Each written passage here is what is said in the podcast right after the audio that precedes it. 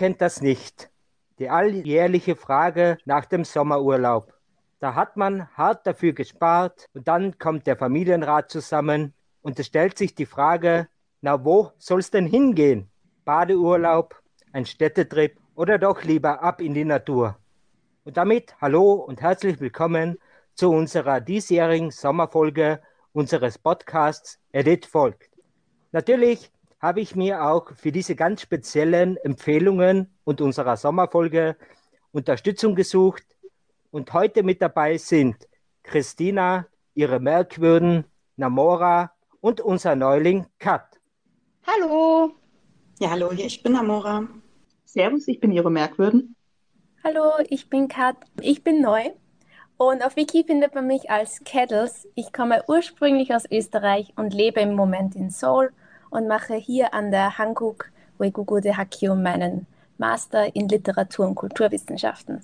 Ich liebe alles, was mit koreanischer Geschichte, vor allem mit der Baekje-Dynastie zu tun hat, K-Drama und K-Pop. Und das ist das Wichtigste zu mir.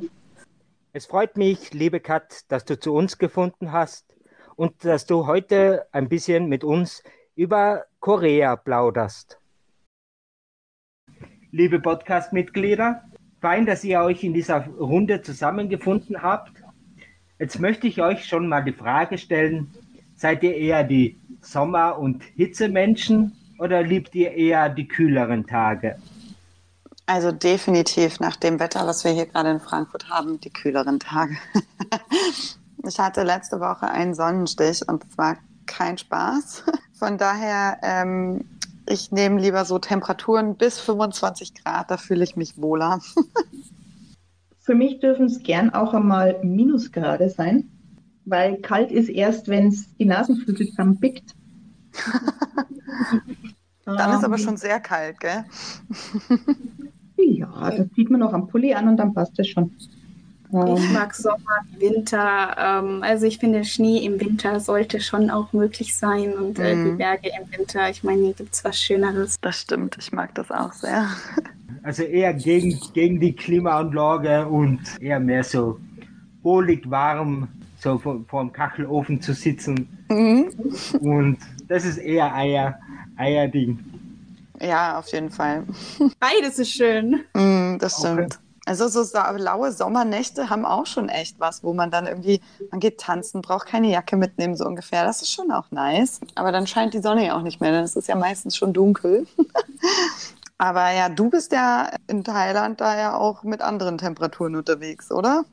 Naja, ich, weißt du, ich, bin eher, ich bin eher der Sommermensch. Also ich mag im Winter nicht. Mhm. Obwohl ich in die Berge aufgewachsen bin und eigentlich Schnee gewohnt bin, die kälteren Tage. Aber ich bin, ich bin definitiv der Sommermensch. Also ich mag das, am Abend länger draußen zu sein, mit Freunden was zu unternehmen, fein zusammensitzen. Man hat ganz andere Atmosphäre, wenn man zusammensitzt und es ist nicht so kalt, als wie du triffst die irgendwo in ein, in ein Lokal oder so. Dann bist du da, wo du bist, ja gut aufgehoben. Genau. Ja. Aber jetzt wie warm ist es denn da bei dir jetzt eigentlich? Du, wir hätten jetzt eigentlich Regenzeit, haben aber ein sogenanntes El jahr Das heißt, wir haben es eigentlich trockener als wie normal. Ah, okay. Also es regnet jetzt sehr, sehr, sehr, sehr selten. Ja, normalerweise, normalerweise sagt man so, eigentlich so Mitte Juni bis Ende September ist so die Regenzeit. Momentan schaut es nicht danach aus. Also die Bauern, die Bauern ächzen schon um die Ernte, weil sie nicht mehr nachkommen. Oh je, das ist dann wieder der Nachteil, wenn es nicht regnet. Genau, das ist der Nachteil. Jetzt habt ihr natürlich schon, jetzt haben wir so ein bisschen eine Überleitung schon zu unseren Ländervorstellungen. Jedes Podcast-Mitglied hat sich ein Land ausgesucht, das sie schon mal besucht hat und von ihren Erfahrungen erzählen möchte. Seid also gespannt, es geht quer durch Asien und es stellt sich die Frage, wo soll es denn hingehen? So, von meiner Seite, also Ihrer Merkwürden-Seite, gibt es einen Beitrag zu Taiwan. Nicht Thailand, sondern Taiwan. Wie bin ich auf Taiwan gekommen? Ich war vorher schon in Korea und habe mir gedacht, ich möchte mal irgendwas chinesisch angehauchtes sehen. China war mir dann zu kompliziert, weil da hätte ich erst alles durchbuchen müssen und durchplanen müssen, um dann hinterher doch wieder alles über den Haufen zu schmeißen. Nachdem ich dann endlich mein Visum bekommen habe, dann bin ich ins visumfreie Taiwan gefahren. Es war also nicht meine erste Asienreise, die war nach Korea, ist allerdings nicht so weit voneinander entfernt. Das heißt, ich habe auch meine Taiwan-Reise mit Korea verbunden. Ich war dann kurz in meinen fünf Wochen Urlaub, eine Woche in Korea und war vier Wochen komplett in Taiwan. Taiwan ist eine Insel, die ist von der Größe her etwa so groß wie Baden-Württemberg. Und im Norden hat man eher subtropisches Klima und im Süden dann wirklich voll tropisches Klima. Da gibt es dann auch ein paar Strände, an denen gesurft wird. Ich muss aber gestehen, ich habe es in meinen vier Wochen nicht mal mit der großen Zehe ins Wasser geschafft. Ich bin einfach kein Wassermensch. Subtropisches, tropisches Klima hat sich dadurch gezeigt, ich bin im September hingefahren und dachte mir, naja, also so langsam soll es dann mal so Richtung 30 Grad gehen. Ja, war nichts. Es waren 34 Grad und über 80 Prozent Luftfeuchtigkeit. Ich habe mir gedacht, ich drehe gleich wieder um und fahre zurück nach Deutschland. Hatte ich einen Kulturschock? Eigentlich nicht. Ich war ja vorher schon mal in Korea. Im Vergleich zu Korea hatte ich mich dann auch nochmal eingelesen und dieses Mal hatte ich dann auch wirklich der Literatur geglaubt was einem da so erzählt wird. In Korea hatte ich den Fehler gemacht, dass ich dem nicht unbedingt geglaubt hatte, was da drin stand. Und mir gedacht habe, ja, das sind nur so Klischees. Klischees haben meistens einen wahren Kern, habe ich gelernt. Das heißt, dieses Mal habe ich dran geglaubt und hatte entsprechend eben keinen Kulturschock. Allerdings muss ich sagen, es gibt wahnsinnig viele Mopeds, die stellen sich dann auch alle vorne an die Ampel hin und dann schießen erstmal gefühlte 50 bis 100 Mopeds auf einmal los, bevor dann das erste Auto die Ampel überqueren darf. Was ist an Taiwan noch besonders im Vergleich zu allen anderen asiatischen Ländern, die ich bisher jetzt bereist habe, ist es wahnsinnig neu. Es gibt im Endeffekt kaum alte Gebäude und es ist alles in schreienden Farben angemalt. Zwischendrin hatte ich dann noch einen Flug nach Seoul und zufällig war dann, ich glaube am gleichen Abend oder am Abend drauf, ein Super Junior Konzert in Seoul und die gesamte K-Pop-Fan-Truppe ist aus Taipei nach Seoul geflogen. Da hatte ich dann wirklich einen Kulturschock. Ich habe mir nie vorstellen können, dass die so abgehen, die Fans. Sie waren nicht zum Spaß da. Das ist ein ernstes Unterfangen, wenn man K-Pop-Fan ist. Und man hat sie ihnen angesehen. Besondere Plätze, die ich gesehen habe in Tai Taiwan und die mir bis heute in Erinnerung geblieben sind, ist auf jeden Fall Taipei. Die Stadt hat mich wahnsinnig beeindruckt. Sie ist zum einen super modern und zum anderen findet man aber immer wieder Ecken, wo im Endeffekt nichts los ist. Oder man ist sofort draußen und ist dann mitten im Grünen. Das sind Sachen, die ich immer wieder in Asien feststelle. Man ist einerseits mitten in der Stadt, man wird fast zerquetscht von lauter Leuten, dann geht man um zwei Ecken und dann steht man im Grünen. Wie auch immer sie es machen. Taipei 101 das Gebäude, die Architektur finde ich super faszinierend. Ich war nicht oben. Ich hatte einfach nicht die Muße, da hochzufahren. Mir waren zu viele Leute angestanden. Ich bin kein Fan des Anstehens. Da fehlt mir wahrscheinlich ein bisschen die englische oder japanische Ruhe dazu. Ich habe das Gefühl, in England und in Japan ist eins der Haupthobbys Anstehen. Die Ruhe habe ich nicht. Wenn die Schlange zu lang ist, gehe ich weiter und denke mir, ja, habt's mich gern was mich noch richtig beeindruckt hat, das war der Sonnenaufgang am Alishan. Alishan ist ein Berg, da wird es auch nachts wirklich kalt. Das heißt, wenn man da hinfahren möchte, Sonnenaufgang ist entsprechend früh. Das heißt, man muss aller, aller spätestens um vier, meine ich, aufstehen. Sonnenaufgang sollte so um fünf rum sein. Da fährt man dann mit einem kleinen offenen Zug hin. Da sollte man tatsächlich richtig warme Klamotten dabei haben. Und wenn ich mich richtig erinnere, die Temperaturen sind unter 10 Grad gefallen da oben. Das heißt, man ist über 2000 Meter hoch, aber der Sonnenaufgang ist ernsthaft sehenswert.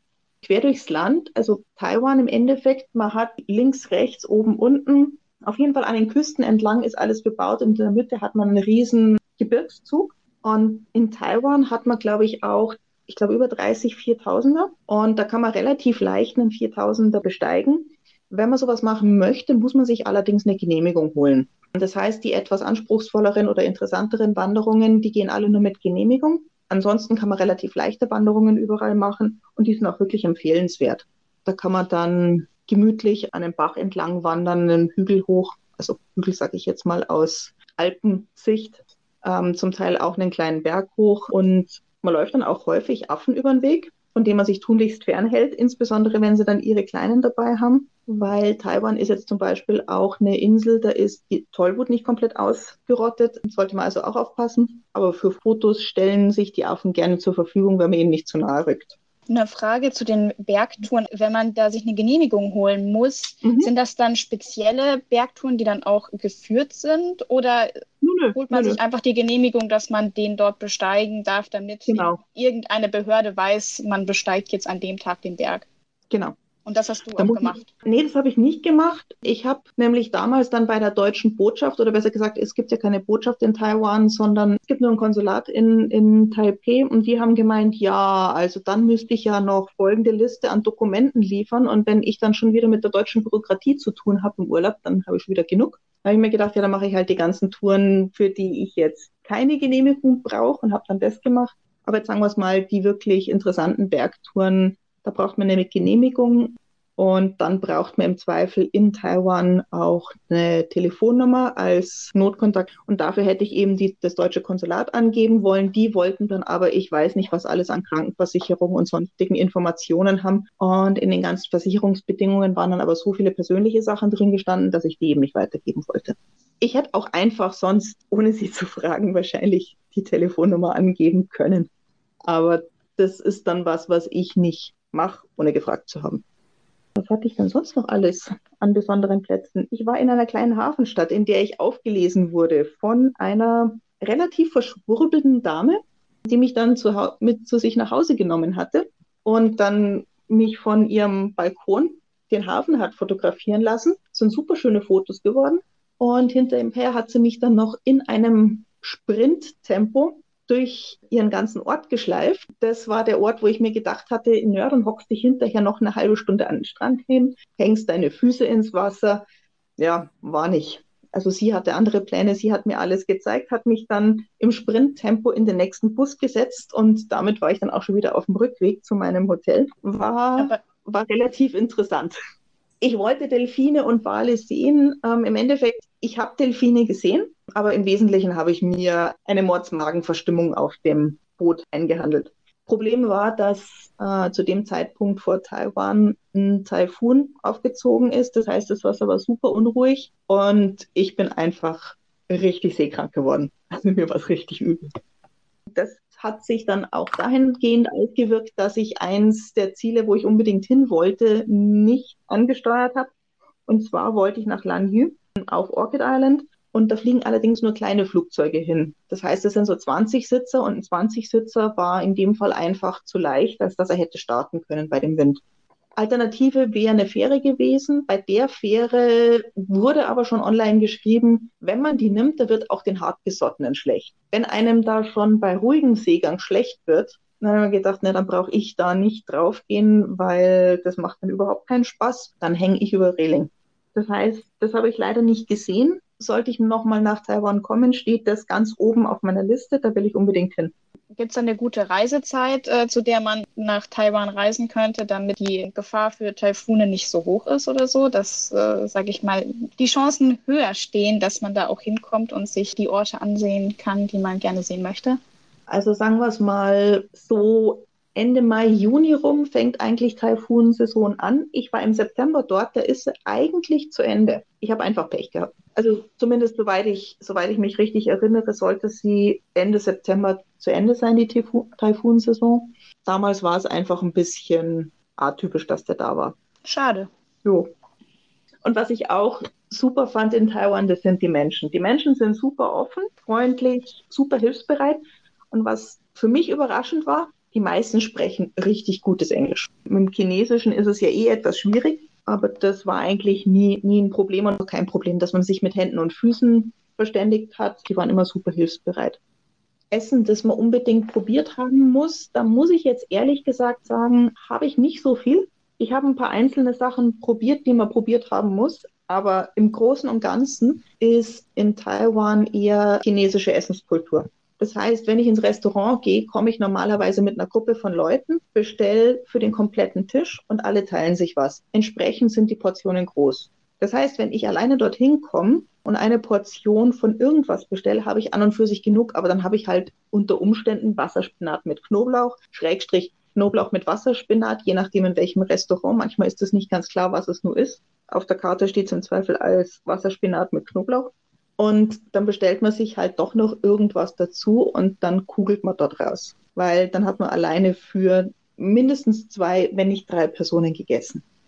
Was ich noch probiert habe, das war Austernomelette. Das ist dort eine, eine Spezialität. Ich würde sagen, es ist Geschmackssache. Ich habe es probiert, ich habe zum Schluss hin die Austern rausgeklaut. Omelette war gut, Austern nicht. Einen fermentierten oder stinky Tofu, der riecht brutal. Wenn man riecht, weiß man, dass es das ist.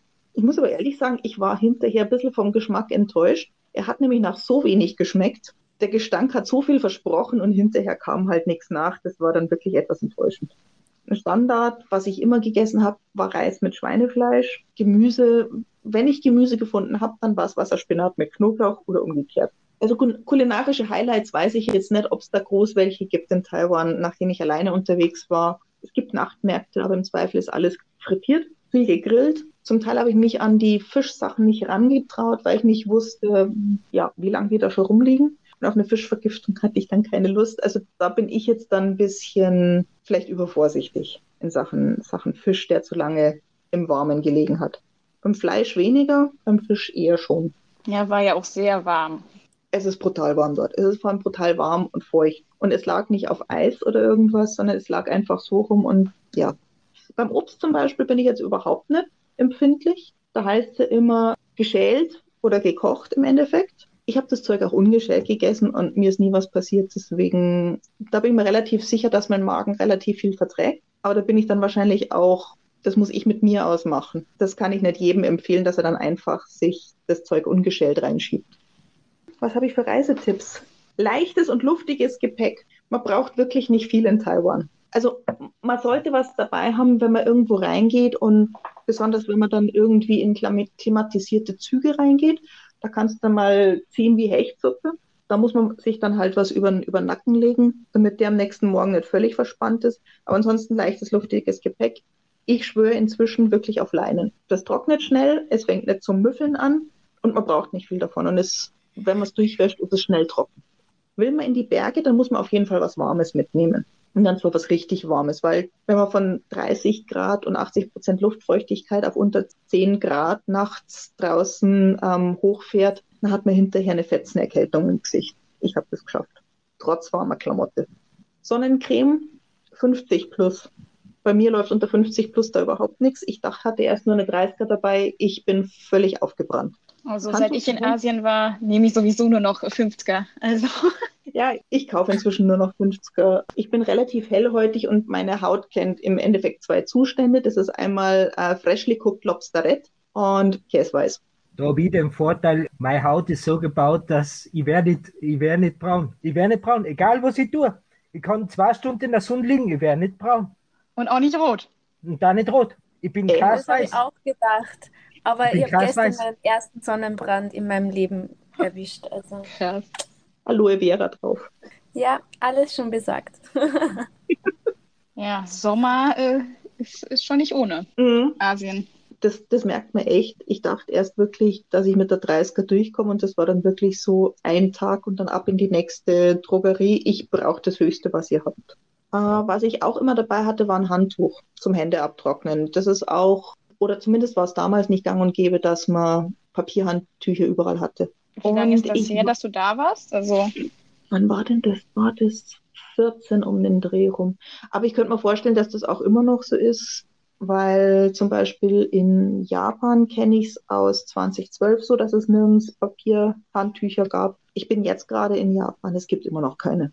Also wenn ich mir die Hände abtrocknen will, dann habe ich entweder ein eigenes Handtuch dabei oder wische es am Hosenboden ab und Transport öffentlicher Verkehrsmittel funktionieren in Taiwan ziemlich gut. Das heißt, es gibt entweder diese ähm, Fernbusse oder man fährt mit der Bahn. Im Nahverkehr gibt es natürlich auch kleine Busse und nachdem Taiwan jetzt relativ schmal ist und dann noch von einem riesen Gebirgszug geteilt wird in zwei Teile, ist es nie relativ breit, was man zurücklegen muss. Das heißt, man muss hauptsächlich in der Länge was zurücklegen. Das macht man am besten mit dem Zug.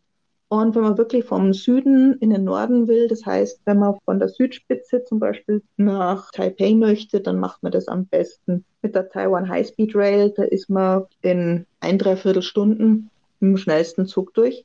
Und mit dem Auto wäre die Strecke 350 Kilometer, sodass man einen kleinen Vergleich hat. Das heißt 350 Kilometer in einer Stunde 45, das ist relativ gut.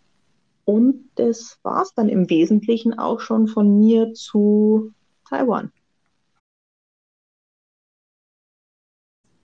Genau, jetzt darf ich weitermachen mit Korea. Genauer gesagt bin ich gerade in Seoul. Ich lebe eben jetzt schon fast ein Jahr in Seoul und habe auch zwischendurch einen Abstecher nach Tokio gemacht zu Weihnachten. Und da ich hier in Seoul studiere, sind meine Erfahrungen vermutlich ganz anders als die, die Leute machen, die hier nur auf Urlaub sind. Aber ich versuche mein Bestes, euch auch so touristenfreundliche Sachen weiterzugeben. Bezüglich Kulturschock. Ich persönlich habe keinen großen Kulturschock. Zumindest ist es mir nicht so vorgekommen, als hätte ich einen großen Kulturschock gehabt. Weil ich mich vorher schon ganz viel mit Korea beschäftigt habe, weil ich ganz viel K-Dramas geschaut habe, K-Pop verfolge und eben auch mich persönlich für die Geschichte Koreas interessiere und mich deswegen einfach auch schon ganz viel mit Korea auseinandergesetzt habe. Für mich persönlich war überraschend, dass sich so viele Menschen einfach weigern, Englisch zu sprechen obwohl sie eigentlich gar nicht so schlecht in Englisch sind. Das hängt vermutlich damit zusammen, dass man in Korea so wenig Fehler wie möglich machen darf und deswegen die Leute beim Englischsprechen dann Angst haben, Fehler zu machen und sich deswegen weigern. Einfach weiterhin mit ihnen auf Englisch reden und irgendwann werden sie antworten. Also wenn sie merken, man spricht gar kein Koreanisch, dann versuchen sie, einem auf Englisch weiterzuhelfen.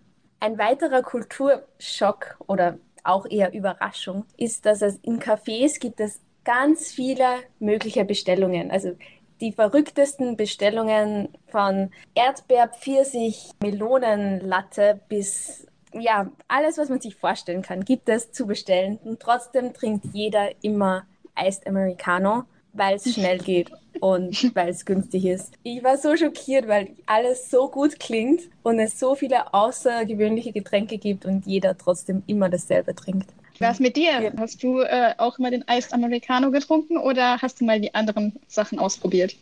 Also, ich finde, das ist fast, ich sage immer, es ist, eine, es ist ein Verbrechen, Iced Americano zu trinken, weil Wasser mit Kaffee und dann noch mehr Wasser in Form von Eiswürfeln, das ist einfach ja, Wasser mit bisschen Kaffeegeschmack. Also ich habe es immer wieder mal probiert und bin nicht begeistert davon.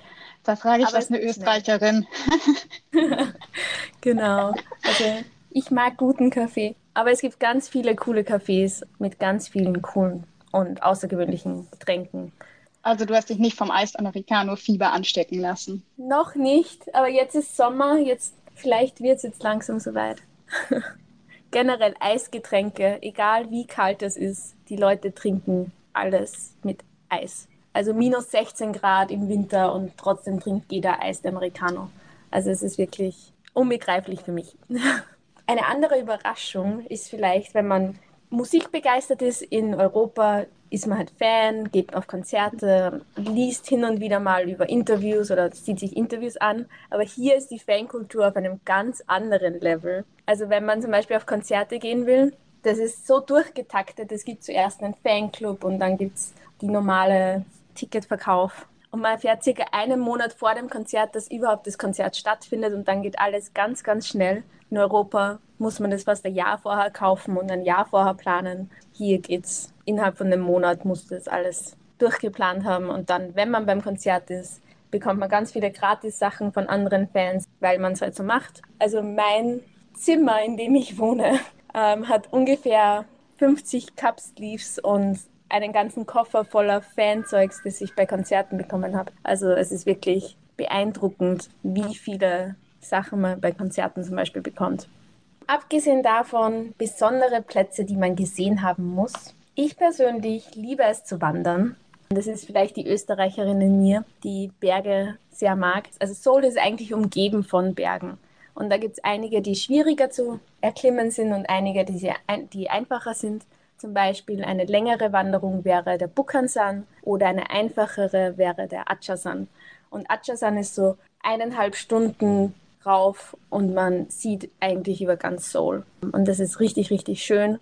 Oben am Gipfel ist es dann immer cool, Makuli zu trinken, das ist Reiswein. Und dann kommen die ganzen älteren Damen und Herren, also die Achumas und Achushis, kommen dann auf einen zu und geben einem immer mehr Alkohol und immer mehr Essen. Kann man nur empfehlen. Generell auch die Natur in, in Seoul ist ziemlich interessant, weil Seoul ist so eine große Stadt und als ich angekommen bin, habe ich nicht gedacht, dass es so viel Natur gibt. Aber doch gibt es immer wieder Orte, wo man dann in der Stadt ist und dann das Gefühl hat, dass nirgends in der Nähe wirklich Autos wären oder Stadt ist. Da weiß in der Nebenstraße große Verkehrsaufkommen oder ähnliches. Eines meiner Highlights war Chongwade, das ist das Blaue Haus. Und das kann man seit Mai 2022 besuchen. Und es ist eindeutig einen Besuch wert. Chongwade ist das, das Haus, in dem der Präsident also bis zum letzten Präsident, also Präsident Moon. Die haben dort eben gewohnt und auch eben die ganzen wichtigen politischen Entscheidungen wurden dort getroffen. Und da der neue Präsident beschlossen hat, er möchte woanders wohnen, ist das Blaue Haus jetzt eben zugänglich für Besucher. Und man kann halt wirklich sehen, wo der Präsident geschlafen hat, wo er Mittag gegessen hat und auch wo er seine Wanderungen, weil Blaue Haus hat seinen eigenen Wanderweg also das kann man sich alles ansehen und es ist ziemlich interessant, mal da einen Einblick zu gewinnen. Einer meiner Lieblingsplätze ist Ixondong. Das ist eine Café-Essens-Area. Das sind alle meine Lieblingsrestaurants und alle meine Lieblingscafés. Aber es ist sehr, sehr touristenüberladen. Also ich würde raten, nach Ixondong, wenn man hingeht, dann am Vormittag wenn die Leute arbeiten oder in der Schule sind oder auf der Uni, weil dann ist die Wahrscheinlichkeit, dass man wo einen Platz bekommt, größer.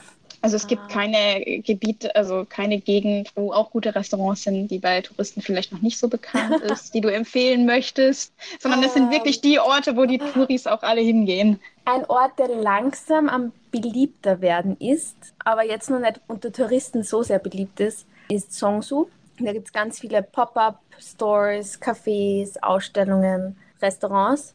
Aber die Restaurants sind jetzt mehr so traditionelle, kleinere Restaurants dort. Meistens als Tourist ist es dann so, dass man sich vielleicht nicht reintraut, weil es halt wirklich so altkoreanisch aussieht. Also Touristenviertel, wo man wirklich überrannt wird mit Touristen, ist eben am Nachmittag Ixondong, Hongdae, Itaewon, Myeongdong. Genau, das sind so die Touristen-Hotspots, wo man vor allem am Wochenende unter sehr, sehr vielen Menschen ist. Und wenn man mal außerhalb von Seoul sein möchte, Hotspots sind natürlich Jeju, also eine Insel, die eben noch zu Korea gehört, oder Busan am Meer.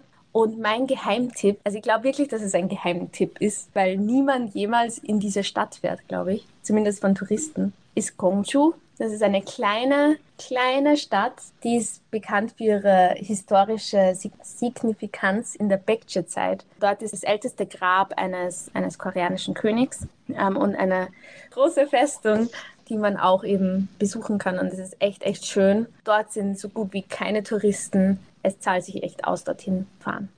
Der nächste Punkt ist der schwierigste für mich. Das ist nämlich ein Punkt, bei dem ich nie aufhören könnte zu reden. Und das war das Essen. Korea hat einfach das beste Essen, meiner Meinung nach.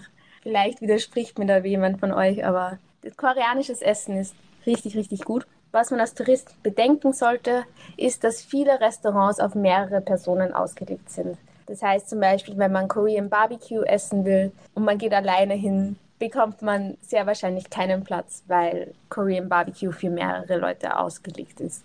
Dasselbe gilt auch für Dak-Galbi, so Hühnchen mit so ein bisschen scharfer Soße und das ist ein riesen, riesen Topf. Das ist halt alles eher für mehr Personen ausgelegt. Wenn man aber trotzdem die Klassiker ähm, probieren will, dann würde ich raten, auf den Nachtmarkt zu gehen und dort einfach Streetfood zu probieren. Da gibt es kleinere Portionen von Tteokbokki, oder Japchae und relativ preiswert. Also wenn man Streetfood probieren will, Nachtmarkt oder andere Märkte sind da mein Tipp. Denn wenn man zum Beispiel nach Myeongdong geht, zahlt man oft den dreifachen Preis für qualitativ nicht so gutes Essen wie auf den ähm, Streetfood-Märkten. Bocki würde ich vielleicht noch einschmeißen. Da muss man ein bisschen aufpassen, welche man erwischt. Weil ich kann normalerweise oh ja, oh ja. scharf, ich, ich kann scharf essen und ich habe auch überhaupt kein Problem mit Kimchi Jjigae und Dito, allem Dito. möglichen. Aber da habe ich einmal einen Stand erwischt. Ich habe echt gekämpft. Das war nicht zum Essen. Ging mir auch so, ging mir auch so. Die Hälfte noch aus Anstand gegessen. Und dann war einfach Sense. Ja, bei mir war es am Anfang so, ich habe mit Rosé Tteokbokki angefangen, also das ist mit ein bisschen Sahne vermischt. Und dann haben wir langsam hochgearbeitet zum normalen Tteokbokki. Ähm, Ich bin direkt Streetfood und äh, direkt das rote Zeugs. Das Ja, war ordentlich da hat scharf. Da hatte ich allerdings nie Probleme. Und ich war das erste Mal vier Wochen in Korea und das war wirklich zum Ende hin. Und ich habe vier Wochen lang scharf gegessen. Ich habe das Zeug nicht runtergekriegt. Keine Chance. Also es gibt auch bei den Roten Unterschiede. ja, und auch bei aufpassen. Ich weiß nicht, ob ihr das Buldak Bokkeumyeon Ramen mal probiert habt. Das ist das scharfe Ramen. Okay. beziehungsweise koreanisch Ramyeon, weil Ramen ist ja das Panische. Mhm. Und das ist echt scharf. Und auch das Carbonara Ramyeon kann ich nur ein Mhm. Viertel von der ganzen Soße reingeben, weil es brennt der ganze Mund. Ja, darauf sollte man sich gefasst machen, wenn man nach Korea fährt, dass es richtig scharf Ja. werden kann. Und auch die Snack-Chilis. Die Ähm, haben bei mir mal Kopfschütteln hervorgerufen. Aber was vielleicht nur wichtig ist zu wissen, in Korea gibt es ganz viele Gerichte, die man mit einem bestimmten Alkohol trinkt. Zum Beispiel Ko- Korean Barbecue tendenziell immer mit Soju, Hühnchen immer mit Bier und Pachon, das sind so Pancakes, immer mit Makgeolli. Also das ist so ein bisschen ungeschriebene Regeln in Korea. Wenn man irgendwo hingeht und dann Pfannkuchen isst und dann Bier bestellt, ist jeder so, was? Bier? Nein, du musst das andere bestellen. Das sind so die drei Sachen, die irgendwie immer Hand in Hand miteinander gehen. Und ich glaube, das ist jetzt genug für Essen. Ich habe Angst, dass ich sonst nicht mehr aufhöre. Vielleicht hat wer von euch noch was zu sagen zu Essen in Korea. Alles wird gegrillt, was bei drei nicht auf den Bäumen ist. Das war mein Eindruck. Es gibt alles in gegrillter Form. Ja. Zu einer Hühnersuppe habe ich einmal einen ganzen Tisch voll bekommen. Ich habe einfach nur Hühnersuppe bestellt und am Ende stand der ganze Tisch voll mit, Den Side Dishes. Mit den Side Dishes. Ja, war Mhm. richtig äh, so richtig viel am Ende. Ja, und die Side Dishes werden auch immer nachgefüllt. Wenn sie sehen, dass es dass irgendwas leer ist, dann bekommst du es gleich wieder und man wird nie fertig mit dem Essen. Aber es war wirklich toll. Also die Inhaberin, die uns bedient hat, die hat uns auch alles genau erklärt, weil wir gesagt haben, wir essen das jetzt zum ersten Mal, hat uns Tipps gegeben und es war wirklich sehr lieb und sehr schön und ein tolles Erlebnis. Ich hatte in Korea noch nie schlechtes Essen. Das war alles immer lecker. Ah, ich habe schon schlechte Erlebnisse gemacht. Also wenn man zum Beispiel keine Innereien mag, Achso, ich ist alles. Mein Lieblings, äh, eins meiner Lieblingsrestaurants in äh, Japan äh, war ein Korean Barbecue, wo es gefühlt nur Innereien gab. oh no, mein Albtraum. Wir waren in Busan und mein Koreanisch war noch nicht so gut. Wir haben halt gedacht, ja, es sind ganz viele Leute da, muss gut sein. Und dann haben sie halt nur Intestines ähm, auf der Speisekarte gehabt und es war halt schon zu spät, dass wir gehen, nachdem wir schon gesessen sind und Getränke bestellt haben. Und dann haben wir diese Intestines gegessen und oh, nein. Oh, Nicht dein Geschmack. Nö, gar nicht. Aber was man vielleicht empfehlen kann, noch, was man ganz oft in K-Dramen sieht, Convenience Store essen. Also die ganzen Convenience Stores haben immer so kleine Menüs oder Kimbap oder eben Ramyeon. Und dort habe ich auch noch nie was Schlechtes ähm, erwischt. Also es ist auch immer alles frisch und wird eigentlich täglich neu aufgestockt. Und manchmal gibt es so Special-Sachen mit Pokémon-Burger und Digimon, irgendwas. Also es ist immer sehr interessant, im Pyeongchang neue Sachen zu finden. Dann zu meinen Reisetipps. Transport in Korea, besonders in Seoul, ist eigentlich relativ günstig, wenn man es jetzt zum Beispiel mit Japan vergleicht. Was man braucht, ist eine T-Money Card. Die kann man entweder in so Convenience Stores kaufen oder zum Beispiel, wenn man ankommt am Flughafen. Da gibt es Automaten, da kann man die einfach kaufen. Und die kann man auch zum Beispiel in diesen Convenience Stores als sozusagen Bankomatkarte auch verwenden zum Einkaufen. Aber was wichtig ist hierbei zu wissen, diese Karte kann man nur mit Bargeld aufladen. Das heißt, wenn man kein Geld mehr auf der Karte hat und dann beim Automaten steht und merkt, oh no, ich habe kein Geld mehr, aber ich habe auch kein Bargeld, dann wird es schwierig. Am besten immer etwas Bargeld mit haben, damit man notfalls die Karte aufladen kann. Wenn man außerhalb von Seoul reisen will, dann gibt es die KTX-Züge oder eben auch Busse, die eigentlich in alle großen Städte auf jeden Fall hinfahren. Die Busse sind auf jeden Fall günstig.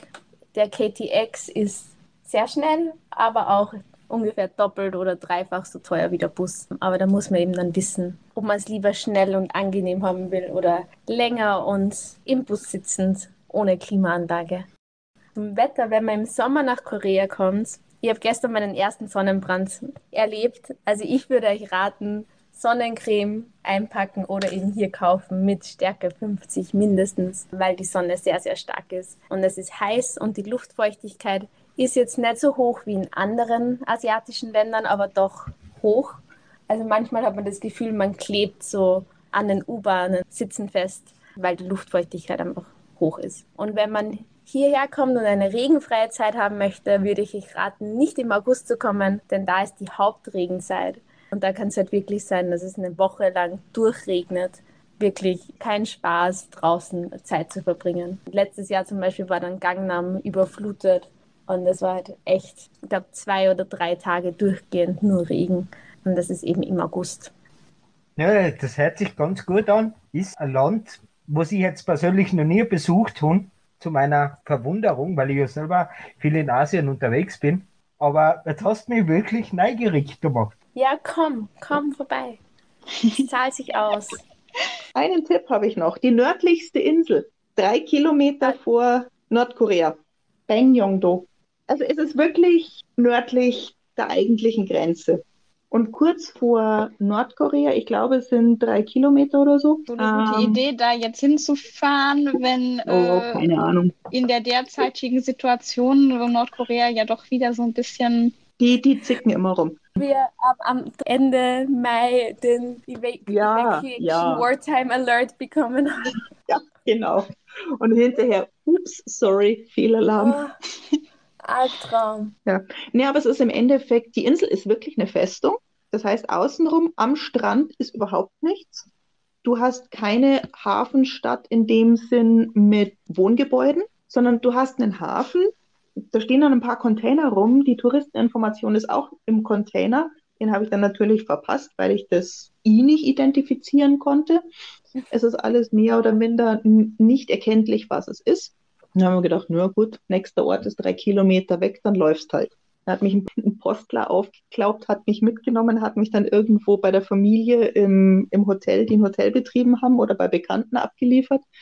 Und dann hat mich dort noch ein, ein Tourführer aufgegabelt und hat gesagt, ja, ja, mache ich die Tour gleich mit. Und dann bin ich am nächsten Tag da eine, eine Inselrundfahrt mit rumgegurkt. Es sind wirklich überall die Militärposten aufgestellt. Und da merkt man dann aber auch, dass wirklich wahnsinnig junge Koreaner auch eingezogen werden. Das ist dann so, da hast dann den 18-Jährigen vor dir mit einem Riesengewehr auf dem Arm und im Endeffekt scheitert er dann dran, ja, im Endeffekt mit Westlern zu kommunizieren, weil das ist dann plötzlich so, oh, weiblich, aus dem Westen. Oh mein Gott, Überforderung aber sicherlich auch ganz gut, das eben auch zu sehen, diese Seite auch zu sehen und sich bewusst ja. zu sein. So generell ist Korea ja eigentlich nur in einem Waffenstillstand. Das, ja. das mhm. muss also man ja immer bedenken. Ja. Und das ist vielleicht was, was ähm, Kulturschock bzw. Reisetipp ist. Wenn man mit dem koreanischen Netz verbunden ist, bekommt man diese Notfallbenachrichtigungen ans Handy. Nur auf Koreanisch. Es ist immer alles nur auf Koreanisch.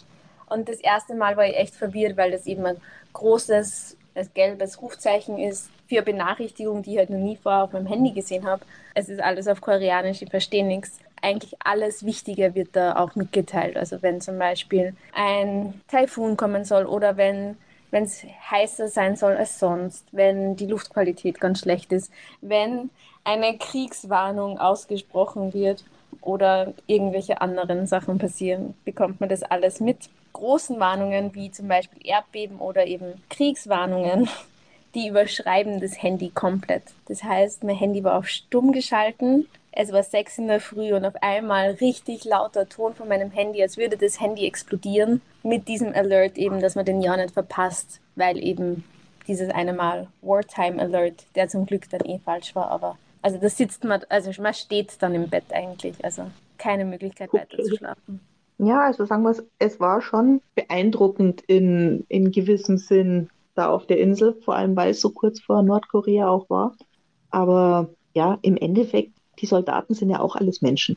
Deswegen, und, und da will einem ja keiner was Böses. Na, so war es ja auch nicht gemeint. Es ist ja eher nee, so. Nee, nee. Also einfach zu sehen und sich dessen bewusst zu machen, sich dem Umstand bewusst zu machen, dass man in einem Land ist, was eigentlich äh, noch im Kriegszustand, wenn auch in einem Waffenstillstand mhm. sich befindet. Mhm.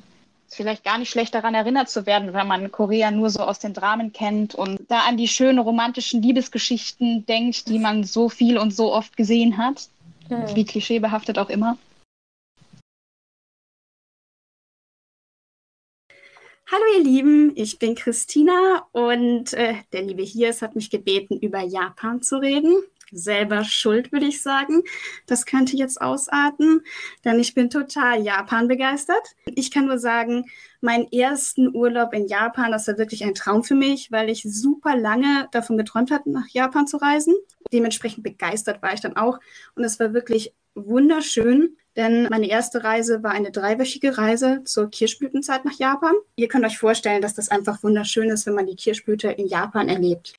Wir haben unsere Reise so geplant, dass wir in Osaka angefangen haben. Ähm, also wir sind direkt, also über Tokio dann nach Osaka geflogen und waren erstmal vier Tage in Osaka. Waren dann zwei Wochen quer durch Japan unterwegs mit dem Japan Rail Pass, der wirklich zu empfehlen ist, wenn man als Tourist in Japan unterwegs ist. Und sind dann erst zum Ende hin nach Tokio gekommen. Ich hatte keinen großen Kulturschock dadurch, weil ja, Japan war auch nicht das erste Land in Asien, das ich bereist habe. Den Kulturschock mit großen Städten hatte ich dementsprechend schon in Thailand, als ich in Bangkok war. Das hat mich damals mehr schockiert als der Aufenthalt dann in Japan. Von Japan war ich einfach nur restlos fasziniert. Das lag eben aber auch daran, dass wir unsere Reiseroute so geplant hatten, dass wir in Osaka die Reise begonnen haben und erst zum Ende hin nach Tokio gekommen sind, weil es schon so ist, Tokio ist noch einmal etwas ganz anderes irgendwo, oder zumindest war es so für mich, als der Rest Japans. Meine Reisebegleitung war nicht zum ersten Mal in Japan damals und hat extra gesagt, wir fangen eben in Osaka an und nicht in Tokio, damit sich der Kulturschock auch in Grenzen hält. So kann man sich an das Land gewöhnen und die Kultur erstmal so in kleinerem Rahmen kennenlernen, obwohl Osaka jetzt auch nicht so klein ist. Die Menschenmassen in Tokio ist ja immerhin schon so die größte Metropolregion der Welt. Das ist schon nochmal etwas anderes und da ist es wirklich zu empfehlen, seine Reise nicht in Tokio zu beginnen, sondern in einer anderen Stadt und einfach von dort aus dann loszulegen. Was dann vielleicht noch so ein kleiner Kulturschock ist, waren die japanischen Toiletten. Es sind nämlich nicht diese tollen Hightech-Toiletten, die man hierzulande immer meint, wenn man von japanischen Toiletten redet. Also nicht diese wunderbaren Toiletten, die Musik spielen, Vogelgezwitscher abspielen, vielleicht noch einen beheizten Sitz haben. Diese Toiletten gibt es natürlich auch in Japan, die so viel besser sind als unsere äh, klassischen Toiletten, also zumindest wenn man sowas mag. Aber die werden in Japan europäische Toiletten genannt. Und die tatsächlich japanischen Toiletten sind eher so ein Loch im Boden, wo man sich eben drüber hockt. Ja, also ist es, das sind so diese Toiletten, die man vielleicht in Europa auch aus Schweden kennt oder aus äh, Italien. Ich selber habe es in Schweden so erlebt und war erstmal total überfordert. Das war so eigentlich der größte Kulturschock, den ich hatte. Und dann komme ich auch schon zum Essen. Ein Lieblingsthema, kann man sagen. Wir sollten so ein bisschen überlegen, was kann man gutes essen in Japan? Und ich kann eigentlich sagen, man kann alles empfehlen in Japan. Ich habe in Japan noch nichts Schlechtes gegessen. Alles, was ich dort gegessen habe, hat mir super gut geschmeckt. Eins meiner Lieblingsrestaurants war in Osaka ein Sushi-Restaurant, das wir damals äh, von einem Anwohner in Osaka empfohlen bekommen haben. Das war richtig toll. Das war auch super günstig und war super lecker. Äh, Toki Sushi. Also ich habe in ganz Japan danach nie wieder so gutes Sushi gegessen. Und das Sushi in Japan ist an sich schon überall richtig, richtig gut. Gar nicht unbedingt so mit dem Sushi zu vergleichen, was man in Deutschland bekommt. Zumindest kenne ich nur sehr wenige Plätze in Deutschland, die vom Sushi her damit mithalten können. Habt ihr da irgendwie andere Erfahrungen gemacht? Kennt ihr gute Orte, wo es nee. gutes Sushi gibt? ja, also ich meine in Japan mehr oder minder überall. Man muss halt ein bisschen schauen, weil manchmal ist der Belag schon arg dünn wenn es dann günstiger wird. Aber wo man auch ein bisschen aufpassen muss, also da bin ich gerade drum rumgeschifft in einer Isakaya Bar. weil die interessanten und guten Isakaya-Bars, das sind normalerweise die, die keine englischen Menüs haben. Da gibt es dann auch entsprechend wenig englisch sprechendes Personal. Und wenn da ein Wal neben was gemalt ist, dann sollte man besser ernst nehmen, dass es auch wirklich Walfleisch ist. Genauso Sharkfin Soup ist auch wohl eher an der Tagesordnung. Das gibt es auch als, als Instant-Packerl in den ganzen Konbinis. Aber das sind halt so die zwei Sachen, wo ich jetzt gesagt habe, also das esse ich grundsätzlich nicht, weil ich der Meinung bin, dass man es nicht essen muss. Dass man nicht essen muss, ja. Wer es essen möchte, dem mache ich keinen Vorwurf daraus. Die, die Isakaya Bar hat auch alles mögliche andere an Karage und weiß der Geier was gehabt. Das war alles super lecker.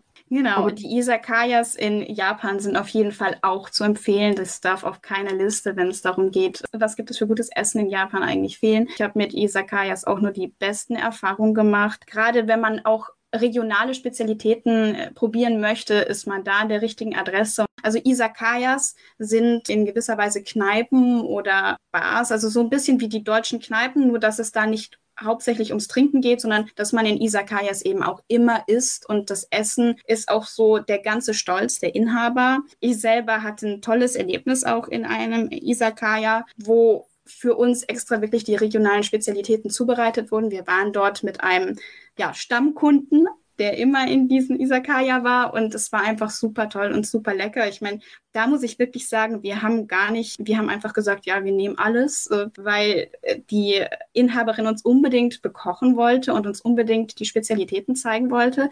Da, da war zum Beispiel auch eine Innereiensuppe dabei, wenn ich die mir hätte bestellen, also wenn ich ausgewählt hätte, was möchte ich haben, dann hätte ich da einen großen Bogen drum gemacht. So habe ich sie gegessen, weil ich einfach noch nie schlechte Erfahrungen mit Essen in Japan hatte. Und sie hat mir auch geschmeckt. Oh, und dann habe ich nachher erst erfahren, hm, das war jetzt in der Reihensuppe. Aha, okay, schmeckt doch.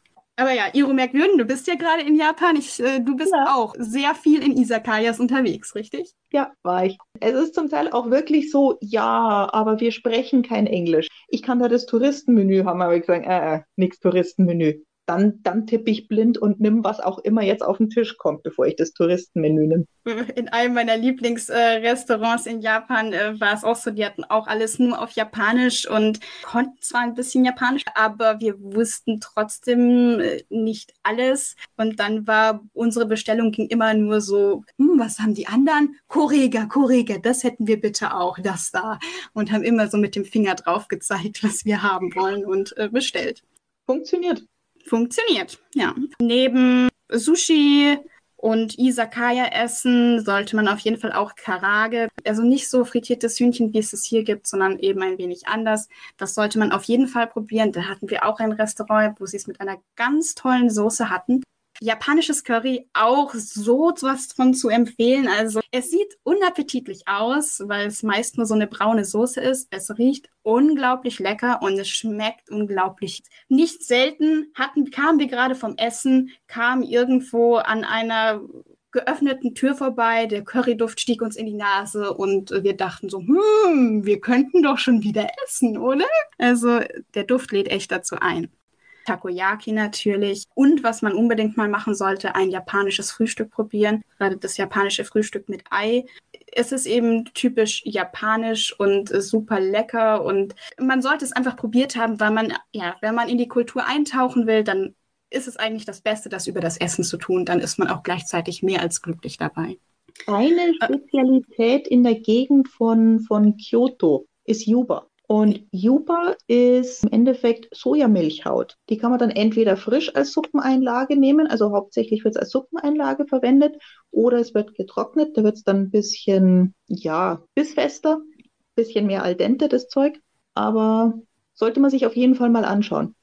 Ja, auf jeden Fall. Was mir jetzt aufgefallen ist, was ich noch gar nicht genannt habe, sind natürlich die Rahmen, die wahrscheinlich so Anime-Zuschauer unter euch besonders gut kennen. Ramen, Udon, Soba, einfach die ganzen Nudelgerichte, die es in Japan so gibt, äh, sind alle sehr zu empfehlen und lecker und man sollte auch alle mal gekostet haben. Am besten auch in einer Region, die für ihre Ramen, Udon oder Soba berühmt ist. Was sich da gut eignet, um das alles kennenzulernen, ist das Ramen Stadium in Fukuoka, das in Kyushu liegt. Das Ramen Stadium befindet sich dort in der Canal City, einem großen Einkaufszentrum, was auch so ein bisschen ein Ort ist, wo man als Tourist dann in Fukuoka auch mal gewesen sein sollte. Das Tolle an dem Ramen Stadium ist, dass dort wirklich Ramen aus ganz Japan angeboten werden. Es ist so ein bisschen auch so, so eine Art Pop-up-Store. Das heißt, es sind nicht immer die gleichen Ramen dort verfügbar. Also man kann nicht sagen, es gibt immer Ramen aus Hokkaido oder es, es gibt immer Tonkatsu. Man weiß es nicht, welche Ramen gerade verfügbar sind, aber man hat dort eben die Gelegenheit, Ramen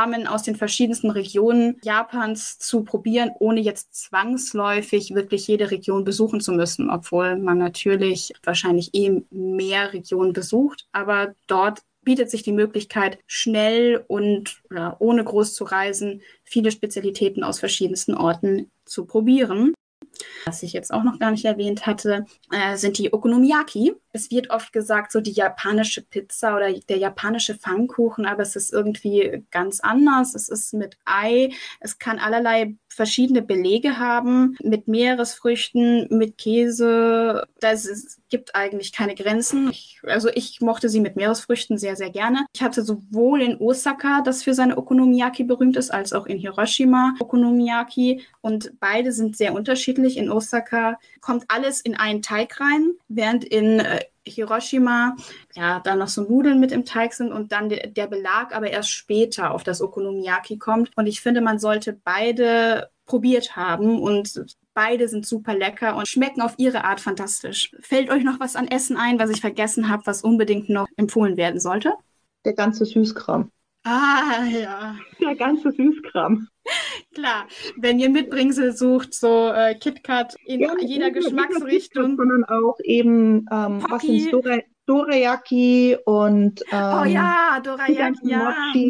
Und es gibt wahnsinnig viel in, in Kyoto mit Maroni. Ja. Die haben dann im Endeffekt auch äh, kandierte Esskastanien. Die sind auch zum Teil in Sirup eingelegt und das verwenden die dann auch zum Kuchenbacken mach, oder machen eine Maroni-Masse draus oder einfach so als süßes Teilchen zum Tee dazu. Die Dinger sind zum Reinlegen. Ja, aber Mumiji Manju sind auch sowas von lecker. Das ist so eine Spezialität, also eben auch aus der Region um Hiroshima rum. Äh, so kleine Küchlein mit verschiedenen Füllungen gibt es die in der Form eines Ahornblattes. Also gibt es mit Schoko, mit Matcha, mit Buttercreme, da gibt es alles Mögliche. Das gibt es auch immer, also die, den ganzen Süßkram gibt es immer super gut verpackt als Mitbringsel. Ist aber dann auch entsprechend äh, teuer, wenn man das so in der Geschenkbox kauft. Dann habe ich noch ein paar Reisetipps, äh, gerade so worauf man achten sollte, wenn man nach Japan reist. Man sollte sich am besten vorher überlegen, wohin man reisen möchte und was man unbedingt sehen möchte. Also wir haben uns immer so einen ungefähren Routenplan erstellt. Das heißt nicht, dass man nicht davon abweichen kann. Also wir sind gleich bei unserem ersten Trip nach Japan von unserer ursprünglich geplanten Route abgewichen. Wir, da war nämlich in Hiroshima eine Stadt, die man unbedingt besucht haben sollte und auch Nagasaki, also beide Städte, die eher ja, aus schlechten Gründen berühmt geworden sind, nämlich den Atombombenabwürfen, sollte man unbedingt besucht haben, weil es unglaublich eindrucksvoll ist, wie diese beiden Städte ja mit diesem Unglück, was ihnen widerfahren ist, umgehen. Ich fand, also so aus meiner Sicht hatte Hiroshima da eine sehr japanische Art, damit umzugehen. Die haben sehr, also in der Stadt wird sehr viel an diesen Atombombenabwurf erinnert. Da stehen Gebäude, die so als Mahnmal noch in ihren Ruinen dort stehen und praktisch daran erinnern, was passiert ist. Wir waren dort auch im Atombombenmuseum, das man sich auf jeden Fall anschauen sollte. Und wenn man das sieht und wenn man sich bewusst macht, dass äh, diese Katastrophe, die dort über diese Städte hereingebrochen ist, menschengemacht ist, es, es, es berührt einen unglaublich. Also der erste Tag in Hiroshima hat meine Reisebegleitung und mich sehr beeindruckt und sehr mitgenommen auch. Aber gleichzeitig fanden wir die Stadt auch an sich sehr schön, konnten an den zwei Tagen, die, da, die wir für Hiroshima ursprünglich eingeplant hatten, aber nicht alles äh, von der Stadt sehen, was wir gerne sehen wollten und haben dementsprechend unsere Reiseroute noch einmal umgeplant und sind spontan noch einmal ein paar Tage später nach Hiroshima zurückgefahren, um uns die Stadt noch weiter anzusehen. Also man muss sich nicht streng an eine Reiseroute halten. Was man aber unbedingt machen sollte, gerade als Tourist, bietet es sich an, wenn man weiß, wie lang man in Japan unterwegs sein wird, darüber nachzudenken, sich einen Japan Rail Pass zuzulegen.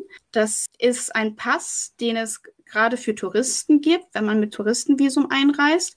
Es gibt ihn wahlweise für sieben, 14 oder 21 Tage und ist eben für jeden Touristen außerhalb Japans verfügbar. Das ist dann ein Pass, der es einem ermöglicht, das ganze Land zu bereisen. Das heißt, man hat dann sieben 14 oder 21 Tage lang Zeit, jeden Shinkansen zu nehmen, den man möchte, um an die verschiedenen Orte, die man bereisen möchte, zu gelangen. Ja, man kann theoretisch es auch auf einzelne Regionen einschränken. Es gibt den Hokkaido Rail Pass oder den JR Kyushu Rail Pass, wenn man eben nur Hokkaido oder nur Kyushu bereisen möchte.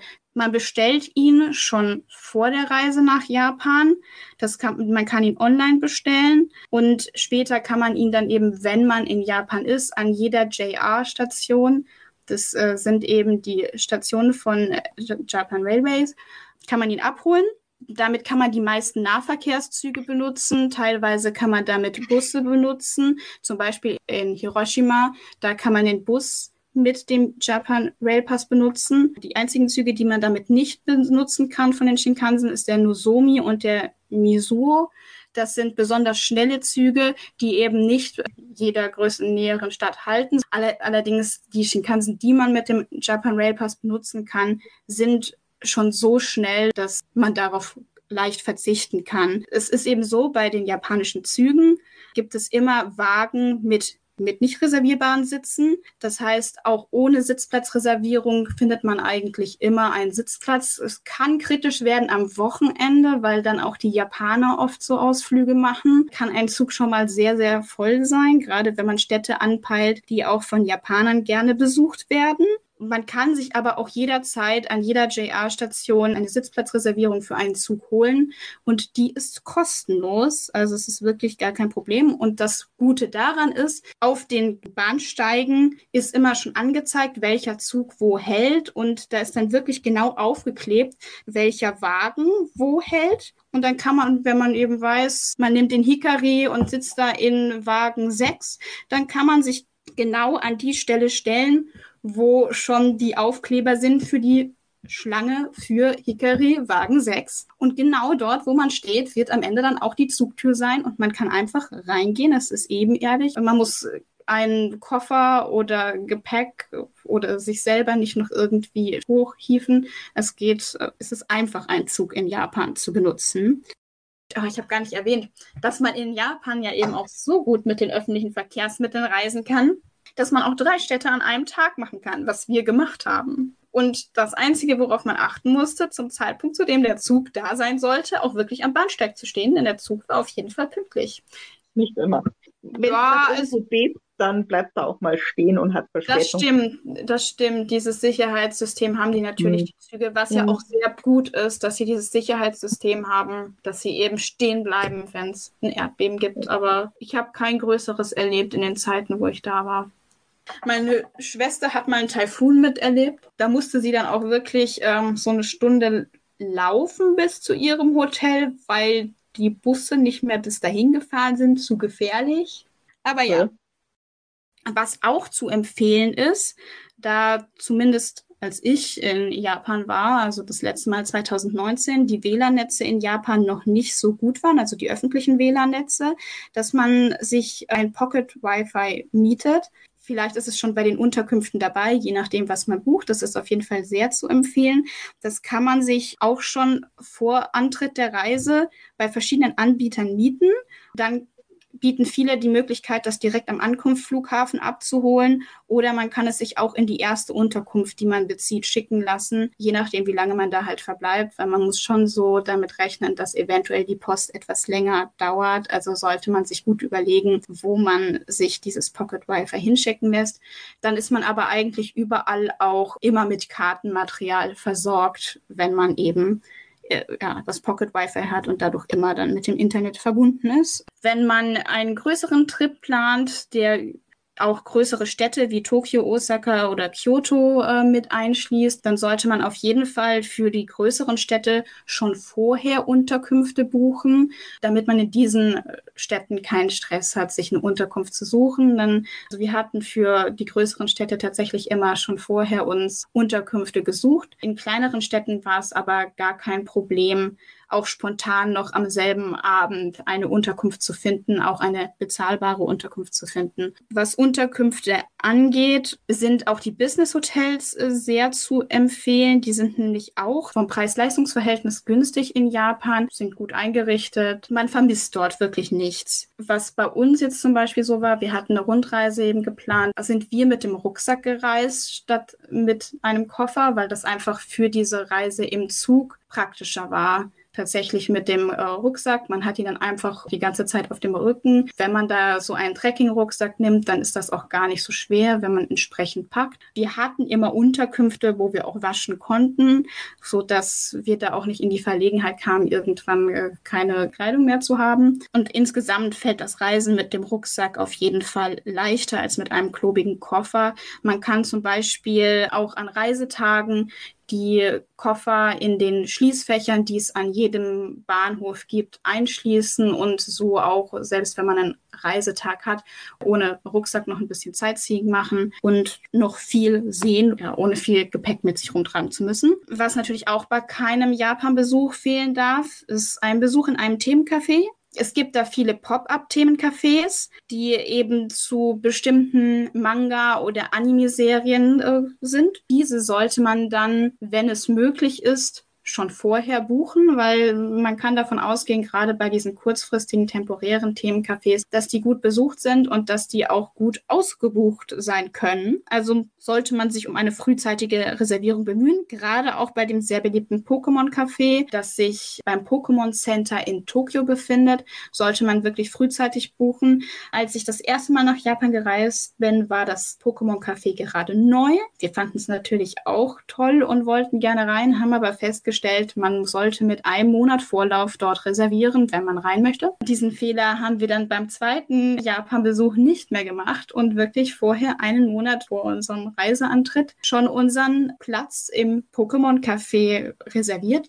Und das lohnt sich echt. Ist meist das Essen in den Themencafés nicht so gut wie im Rest der Restaurants, aber es ist einfach super schön, wenn man eben Essen ja mit den Figuren aus seinem Lieblingsanime oder Manga oder aus dem Pokémon äh, Universe sieht. Gerade auch der Besuch im Pokémon Café ist so gestaltet, dass er wirklich für jeden Besucher ein Erlebnis ist. Ja, da werden die Gruppen zwar durchgeschleust, aber man hat auf jeden Fall genug Zeit, um zu essen. Wir konnten sogar noch eine zweite Bestellung machen. Ich weiß gar nicht mehr, wie lange wir dort Zeit hatten. Stunde vielleicht. War äh, jemand von euch schon im Pokémon Café und weiß das noch genau? Na, dort war ich noch nicht. Ich also war bloß in einem, in einem Peanuts-Café. Ich war noch in einem Harry Potter-Café und Fantastische Tierwesen-Café, einem Sailor Moon-Café. Äh, ja, so viel, so viel gab es gerade gar nicht. Vor allem, ich habe ja auch vorher nichts gebucht gehabt. Das heißt, viele waren jetzt dann auch gar nicht zum Reingehen. Ja, und das, das ist auch eher eine, eine Tokio-Geschichte. Das heißt, da müsste man dann wahrscheinlich auch ein bisschen länger in Tokio sein. Und ich war doch die meiste Zeit jetzt im Rest von Japan unterwegs. Oh, ich muss aber sagen, ich war, also im Harry Potter-Café war ich in Fukuoka. Also es gibt sie sie auch in anderen Städten. Man muss sich halt äh, vorher informieren. Und als ich in Nagoya war, gab es dort auch Themencafés, die man theoretisch hätte besuchen können. Sailor Café war in Osaka. Also es gibt sie schon auch in anderen Städten, nicht nur in Tokio. Man sollte sich aber definitiv vorher informieren. Ein besonderes Highlight, Highlight für mich, was ich auch jedem empfehlen würde, war eine Reise, die man von Osaka oder Fukuoka aus machen kann, nämlich nach Busan. Dann hakt man so ein bisschen Südkorea auch mit ab. Es ist nämlich die zweitgrößte Stadt in Südkorea und es ist zu einem relativ günstigen Preis möglich, von äh, Osaka oder Fukuoka aus nach Busan mit dem Schiff zu reisen. Das ist auf jeden Fall auch ein Erlebnis. Also wenn man besonders schnell nach Busan möchte, dann empfiehlt es sich, den Katamaran, den Beetle zu nehmen. Von Fukuoka aus sind es drei Stunden 40 Minuten und von Osaka sind es nochmal zwei Stunden länger als von Fukuoka aus. Wenn man Fukuoka besuchen will, ist es auf jeden Fall ein guter Tipp, auch noch Busan mit einzuplanen, denn die Stadt lohnt sich sowas von. Ich war da vier Tage und es hat sich angefühlt wie eine Woche, weil Busan auch so eine Stadt ist, die super abwechslungsreich äh, ist, wo man Großstadt und Natur und Kultur alles auf einem Haufen hat. Also wirklich wunderschöne Strände und Berge und, und äh, gerade die Nachtfahrt von Busan zurück nach äh, Fukuoka oder eben Hakata, der Bereich in Fukuoka, wo der Hafen ist, hat sich total gelohnt. Da fährt man dann über Nacht auf wirklich so einer kleinen Fähre. Man geht dort um 20 Uhr an Bord, die bleibt dann bis 23 Uhr im Hafen liegen. Man kann zum Beispiel dort äh, an Bord in ein Cento gehen, also in ein Bad. Und dann den, hat man den schönen Blick auf den Hafen von Busan. Um 23 Uhr fährt die dann los. Um 7 Uhr früh so ungefähr ist man dann an seinem Zielhafen äh, angekommen und geht erfrischt nach einer angenehmen Nacht. Wir hatten damals Futonbetten, geht man von Bord und hat sich eine Unterkunft gespart und ein tolles Erlebnis gehabt. Was mir aufgefallen ist, ich habe auch gar nicht erwähnt, die tolle Landschaft überhaupt von Japan zu erwähnen, die einen eben auch wirklich äh, umhaut, auch weil sie so vielseitig ist. Deswegen lohnt es sich wirklich nicht nur Tokio zu machen und sich zu sagen, okay, jetzt habe ich Japan abgehakt. Es gibt so viele wunderschöne Städte und Orte und Landschaften in Japan, die man sich angesehen haben sollte. Gerade auch in der Region um Kyoto rum gibt es ja diese Bambuswälder, die sehr, sehr schön sind. Oder äh, da war Iro Merkwürden auch kürzlich in Kamakura. Das ist auch ein wunderschöner Strand. Es gibt sehr viele, sehr schöne Strände in Japan. Und ja, der in Kamakura ist auf jeden Fall ein sehr, sehr schöner Strand. Und dort kann man auch sehr gute Wanderungen machen, finde ich persönlich. Hast du da auch Wanderungen gemacht? Na, ich war jetzt dann wirklich bloß gestern dort und ja, gut, was heißt Wanderung? Ich bin im Endeffekt mit, mit dem Busserstückel von, von Kamakura vom Bahnhof weggefahren und bin dann zum Strand runtergelaufen und am Strand entlang eine ganze Ecke weitergelaufen, weil die Zuglinie, die da runterfährt, die jetzt nicht zum, zum JR-Netz gehört, die ist einspurig und die ist ja links und rechts mit, mir fällt gerade nur der japanische Name ein, Hydrangenen bepflanzt und die blühen gerade. Das heißt, der Zug war rappelvoll, dermaßen überlaufen, dass ich lieber zu Fuß gelaufen bin. Mhm. Das heißt, ich bin dann einfach am Strand entlang eine ganze Ecke runtergelaufen, gewartet, bis es dunkel wird. Es war relativ diesig und wenn es dann dunkel wird, dann klaut es normalerweise ein bisschen auf und dann hat man Fuji noch gesehen.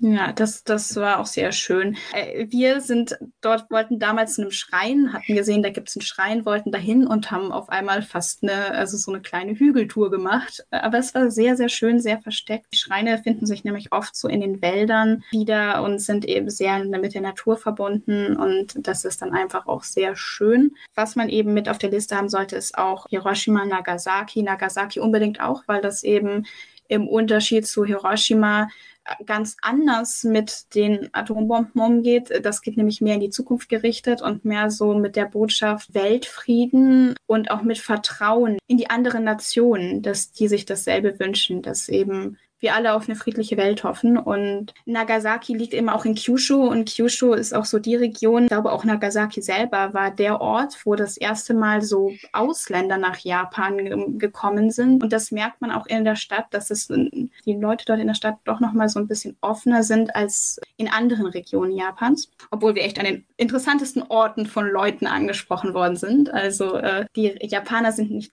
ganz so reserviert, wie man vielleicht denkt. Äh, Hakone ist noch so ein Ort, den man wirklich empfehlen kann, der wunderschön ist. Das ist auch so eine Art Naherholung für hm, die Bevölkerung von Tokio. Das ist eben auch in den Bergen gelegen und beim Fuji, dort kann man dann auch den Fuji sehen, also wirklich gut sehen und vielleicht hat man ja sogar die Gelegenheit, den Fuji ja, zu besteigen oder eben zumindest zu sehen. Und da gibt es auch die Möglichkeit, mit dem Hakone Ropeway hoch in die Berge zu fahren und dort auch diese Vulkanlandschaft zu sehen, was auch wirklich sehr schön und empfehlenswert ist. Und allgemein ist, ist es auf jeden Fall zu empfehlen, wirklich verschiedenste Regionen in Japan zu besuchen, weil jede Region in Japan so ihre Besonderheiten hat, landschaftlich beeindruckend und interessant ist. Es ist so vielseitig, ist alles was man so gar nicht denkt, von wunderschönen Stränden bis tollen Bergen und schöne Wälder und dabei ist das Essen auch immer fantastisch. Ja, das klingt ja schon ganz interessant. Da steigt natürlich das Fernweh. Und liebe Zuhörer, für alles Gesagte übernehmen wir wie immer keine Garantie. Und wie immer gilt bei uns, Edit folgt. Tschüss. Tschüss. Servus.